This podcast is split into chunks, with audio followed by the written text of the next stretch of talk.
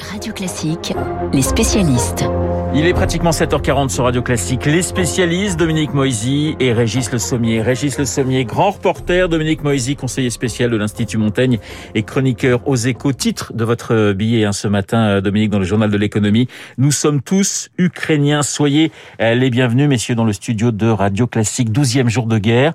Et cette même question, je vous la pose à tous les deux, c'est la question à 100 millions, à 1 milliard. Comment arrêter Poutine, Dominique Moisy?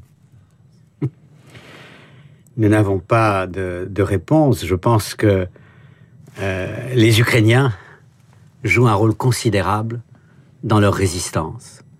Euh, Poutine, dit-on, s'est enfermé pendant la période du Covid pour consulter des cartes historiques de la région. Il aurait dû lire, relire Guerre et paix de Tolstoï. Il aurait vu, comme le dit le prince Andrei, à la veille de la bataille de Borodino, à la fin, c'est le moral des troupes qui fait la différence. Donc je crois que ça, c'est la, la première réponse. La seconde, ce sont les Russes eux-mêmes. Et la troisième, c'est notre volonté, notre capacité à accompagner les Ukrainiens, notre volonté de faire des sacrifices aussi, car il en faudra. Mais euh, si on avait la réponse, euh, on, on, aurait agi. Donc on n'a pas de réponse. Régis euh, Dominique Moisy parlait de, du courage euh, de, de, des Ukrainiens. Vous êtes surpris justement par cette résistance ukrainienne? L'Ukraine est un pays, vous savez, où il y a eu une résistance au stalinisme après la Seconde Guerre mondiale. Jusque dans les années 50, il y avait encore une insurrection en, en, en Ukraine. Donc c'est un peuple qui est habitué, enfin qui a, qui a qui est un peuple dur, hein, comme le peuple russe aussi. On dit d'ailleurs que ce sont des peuples frères. Ils ont des points communs en effet, mais ils ont aussi euh, l'Ukraine a, su euh, euh, faire face plusieurs fois à, la Russie soviétique. Et euh, donc avant d'être englobé justement dans, dans ces, ces, fameuses républiques frères, sœurs, on dira, de l'Union soviétique. Donc est-ce que je suis surpris? Non, parce que ce sont des gens. Moi, j'ai déjà couvert plusieurs conflits avec des, des, des cas de, de, justement de résistance quand, quand quelqu'un est chez lui, quand c'est sa terre. Euh, ben, voilà, c'est un combat jusqu'au bout et on le sent bien. On voit bien les déclarations. On voit bien qu'ils sont décidés à résister. D'ailleurs, c'est un peu surprenant de la part, enfin, de la part des Russes d'essayer de faire une tentative de contrôler totalement l'Ukraine. Alors je ne sais pas si ils iront finalement jusqu'à l'Ouest, si ça, ça les intéresse tellement. Après, c'est de la tactique, mais euh, vaincre l'armée ukrainienne, certainement, ça se fera. Euh, occuper l'Ukraine, ça sera beaucoup, beaucoup plus difficile. Alors, faut-il aider euh, militairement les Ukrainiens? La question divise d'ailleurs les candidats à la présidentielle. Régis, c'est à la fois presque un devoir, mais c'est aussi un risque. Bah, c'est un risque parce que là, la campagne a été complètement euh, changée. Je veux dire, là, ce conflit, évidemment, installe Emmanuel Macron aux commandes des armées. Ça, ça devient, euh, il a, il a sa stature de chef de guerre. Et puis, euh, déjà qu'il n'était pas très euh, désireux d'aller dans l'arène et de se confronter aux autres, on le sent très bien d'ailleurs. c'est intéressant, c'est l'attitude de Marine Le Pen. Marine Le Pen a, a fait un discours là que j'ai écouté l'autre jour, qui était un discours presque de deuxième tour, sentant que bon, comme elle est l'outsider aujourd'hui, hein, on le voit dans les sondages, il faut qu'elle rattrape euh, ce handicap qu'elle peut avoir en étant justement sur la politique intérieure, alors qu'Emmanuel Macron va nous dire oui, et c'est la vérité, qui s'occupe justement de, de l'Ukraine. Dominique Moisy, dans votre chronique ce matin, vous écrivez Poutine ira jusqu'au bout de sa logique, nous devons aller jusqu'au bout de la nôtre. Qu'est-ce que vous voulez dire? Jusqu'au bout de notre logique de guerre économique oui. et de sanctions de plus en plus fortes. Euh, il escalade le conflit. Il est en train de bombarder euh, ville après ville.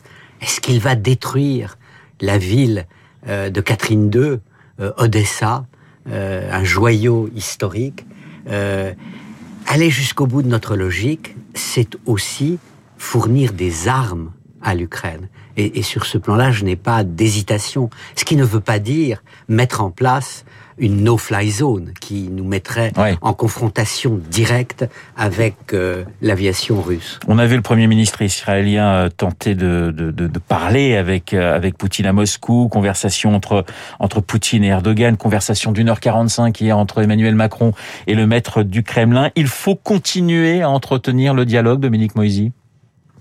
Oui, euh, c'est un jeu complexe, personne n'attend rien euh, de ce dialogue aujourd'hui. Euh, quand Bennett va à Moscou pour rencontrer Poutine, c'est pour dire aux Israéliens, regardez, votre pays joue un rôle clé et on n'a pas besoin de Netanyahou pour faire cela. Et, et Poutine, de son côté, peut dire, mais vous m'accusez de ne pas négocier, mais regardez, je reçois le Premier ministre israélien, je m'entretiens avec le président français régulièrement. C'est un jeu tactique. Mais personne n'attend quelque chose de sérieux, hélas, de ces négociations. Régis, sur le terrain, on a un million et demi déjà d'Ukrainiens qui ont fui euh, leur pays. On, on, craint des encerclements avec des villes qui vont euh, souffrir euh, de la faim, des bombardements. Euh, Est-ce que c'est la technique, j'allais dire, classique des Russes avec des villes assiégées?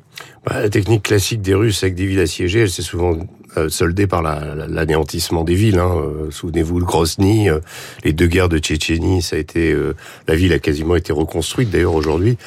Euh, il y a eu le cas aussi en Syrie Alep. avec Alep. Euh, moi, j'ai couvert le, la, cette, euh, les trois, trois offensives d'Alep. Mais vous le craignez, par exemple, pour Odessa ou pour Kiev? Oui, alors c'est un petit peu différent parce que là, on est dans le berceau de la nation russe. On est quand même symboliquement dans le premier royaume slave. On est quand même, et puis il y a cette proximité.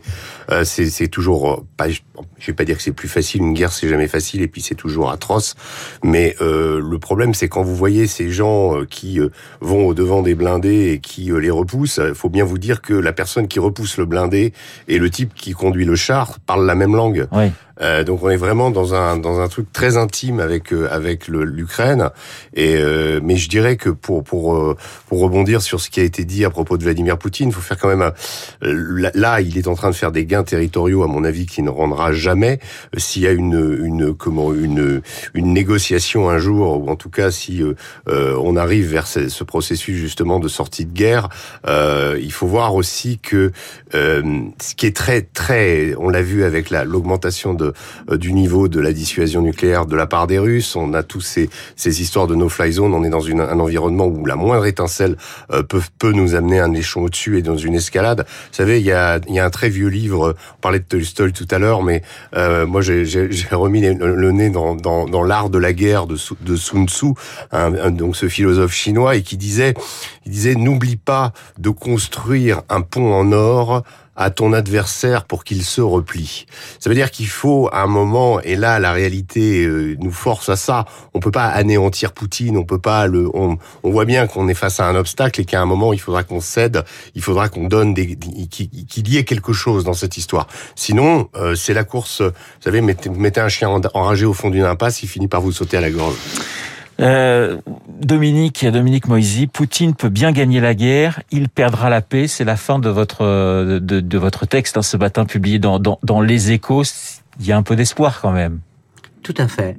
Euh, je crois que Poutine a perdu déjà ses paris initiaux.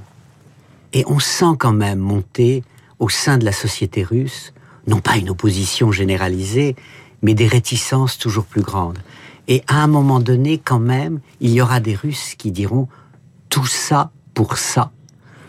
Est-ce que vraiment ça valait le coût économique, les euh, sanctions, les sacrifices? Euh, le, Notre richesse a fondu. Et elle a fondu pourquoi Finalement pour rien. Régis Le Sobier, Dominique Moisy dans les spécialistes sur l'antenne de Radio Classique. Je rappelle Dominique Moisy le titre de votre chronique ce matin dans les échos. Nous sommes tous ukrainiens. Merci messieurs. Dans un instant, Marc Bourreau et son journal imprévisible. Il y a la guerre sur le terrain militaire, mais aussi une guerre d'information, fausses infos et rumeurs entretenues. C'est le thème du journal de Marc